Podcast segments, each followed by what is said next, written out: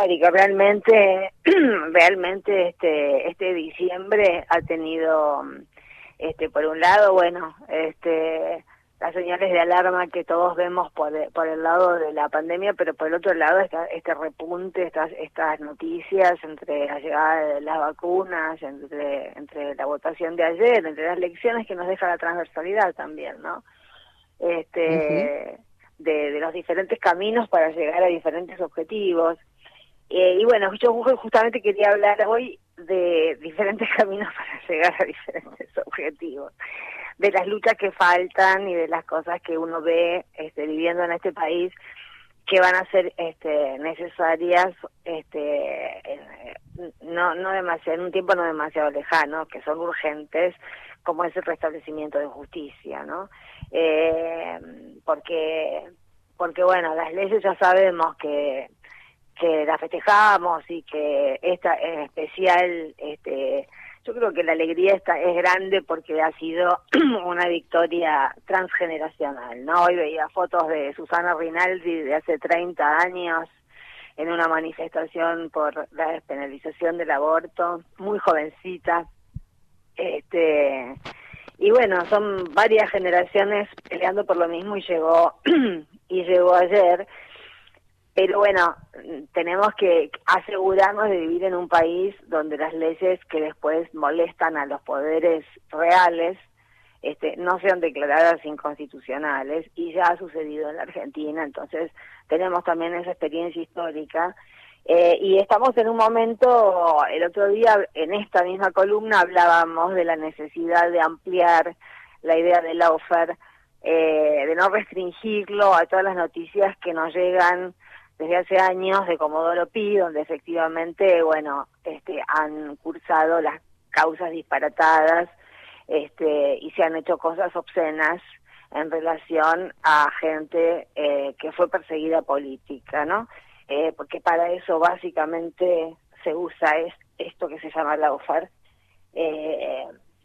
y también la necesidad de llevar el ojo con el mismo concepto a diferentes tribunales superiores de justicia del país, porque el offer se está aplicando en, diferentes lugares, en diferentes provincias, este, con diferentes modalidades, pero este, pasando por sobre las constituciones provinciales también. Eh, Sandra, y perdóname, ¿y qué sirve para, para perseguir políticamente y qué sirve para restringir derechos también? Claro, por supuesto, por supuesto. Cuando, cuando, cuando cinco cinco personas que, que, no están ahí para este, revisar las leyes que salen del Congreso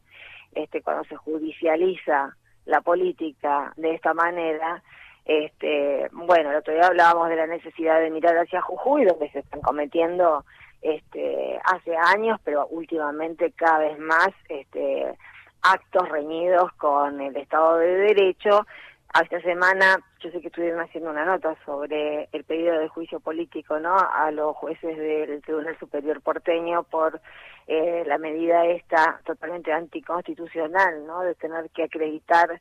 que alguien no puede pagar la escuela pública para tener acceso a una vacante. Eh, eso el artículo 24 de la Constitución de la ciudad dice que es taxativamente lo contrario. Mm. este ahora eh, más allá de, estos ejemplos que son groseros, al lado del grupo de legisladores estaban todos los gremios, estaban gente de las cooperadoras, gente eh, de, los centros de estudiantes, porque es flagrante, porque cada vez hacen cosas más flagrantes. Eh, y ayer fue un buen día también porque además de este de salir este la la ley de, interrupción voluntaria del embarazo, además de haber sido el día en el que vimos esas escenas que tantos este, eh, periodistas de prime time este, de los canales de aire habían dicho que era mentira, que era una mentira el presidente, que no iban a llegar hasta fin de año, que no daban los tiempos. Bueno, ayer lo vimos, que los tiempos dieron y que el personal médico de diferentes lugares comenzó a ser vacunado y también salió este, que tuvo menos prensa, eh, pero que es también importante la ley, la nueva ley de movilidad jubilatoria que va a empezar a ser trimestral como era antes. Y yo quería un poco articular en esta columna lo que veníamos hablando recién y el otro día sobre el loafer, con el discurso de Máximo que cerró eh, el debate por la nueva movilidad jubilatoria. No sé si tuviste oportunidad de escucharlo. Sí, sí, lo disfruté. Eh, claro, fue un, discurso magistral, este, en el que se dijeron dos o tres cosas que a mí me gustaría marcar, porque y una que a mí me gustaría sobreimprimir a lo que dijo Máximo, este, no, no, no sé ni si lo piensan, eh, pero no lo, y no lo dice, este, no, no, no es pertinente que lo diga, pero eh, sí dijo cosas que me parece que son muy importantes porque no se suelen decir y esto es lo bueno, eh, poder romper con la aparente normalidad, ¿no? Este, primero volvió a, a una cosa de la que se habló en un momento y después se abandonó. A, a, los distintos modos de hacer política, porque la verdad que cuando le tocó el turno de hacer el cierre, la lluvia de insultos este, uno escucha el discurso en las redes o en algunas páginas que lo subieron porque tiene el audio original este, y él está hablando en el micrófono, este, pero la lluvia de insultos era imparable. Entonces en ese momento él habló de, de, los dos modos de hacer política. Uno es el que conocemos, el de presentar,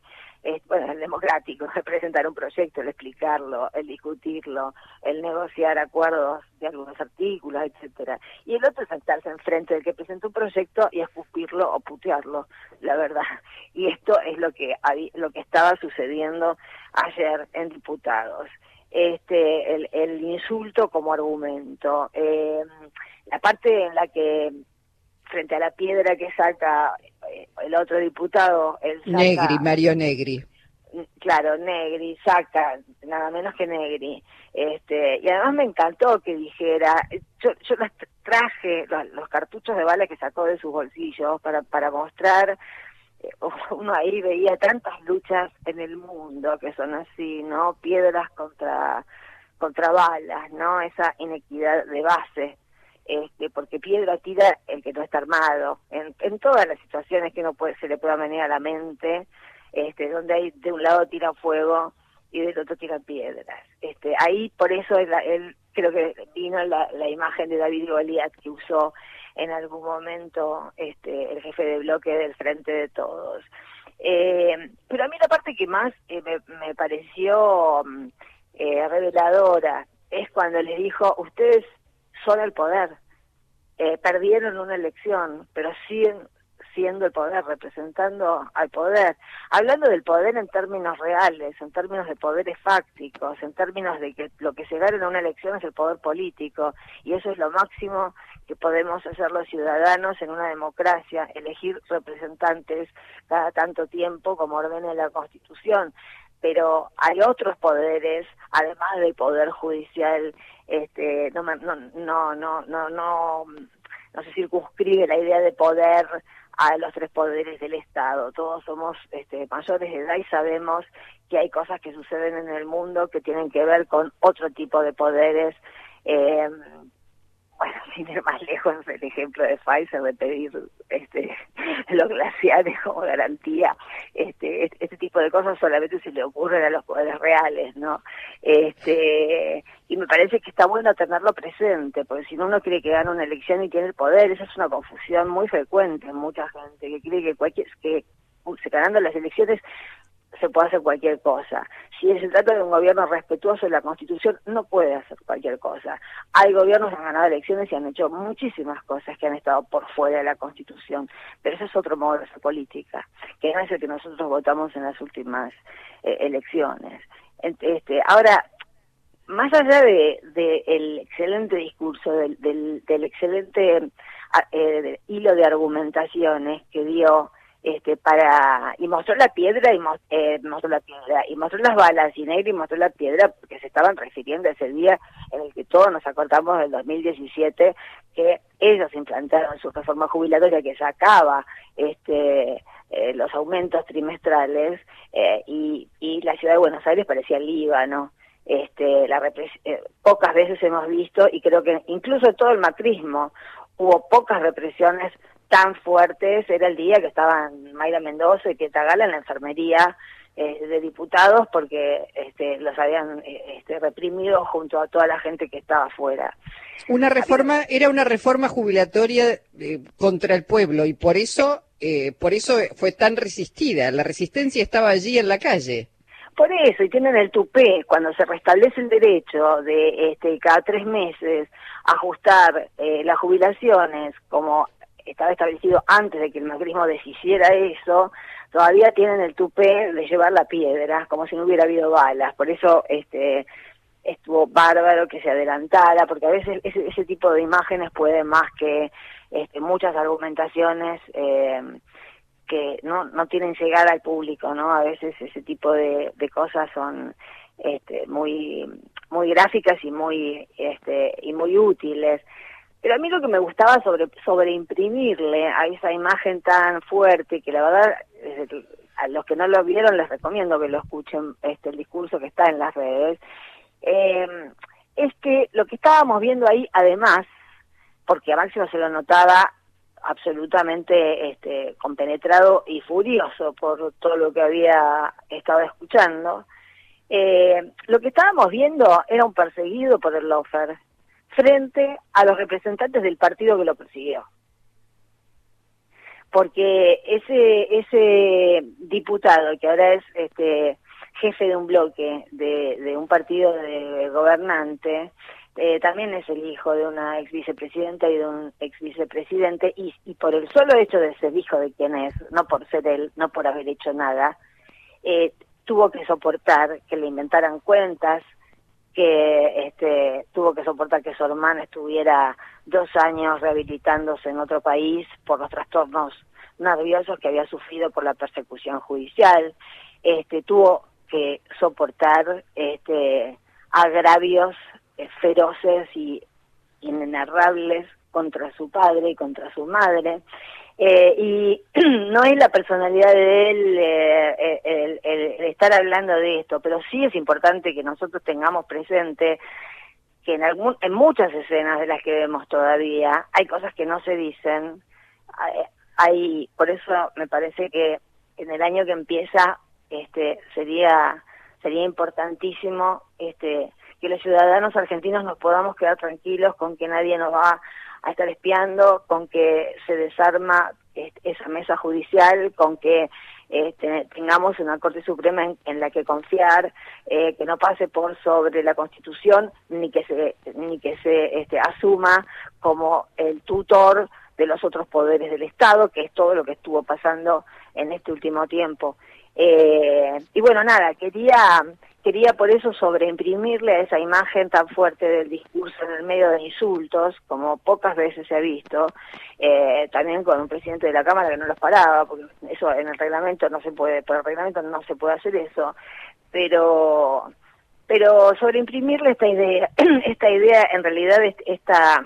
esta conciencia, ¿no? De que todavía mucha, recién estaba viendo que en este mismo momento eh, Leopoldo Moro, que es el presidente de la bicameral, de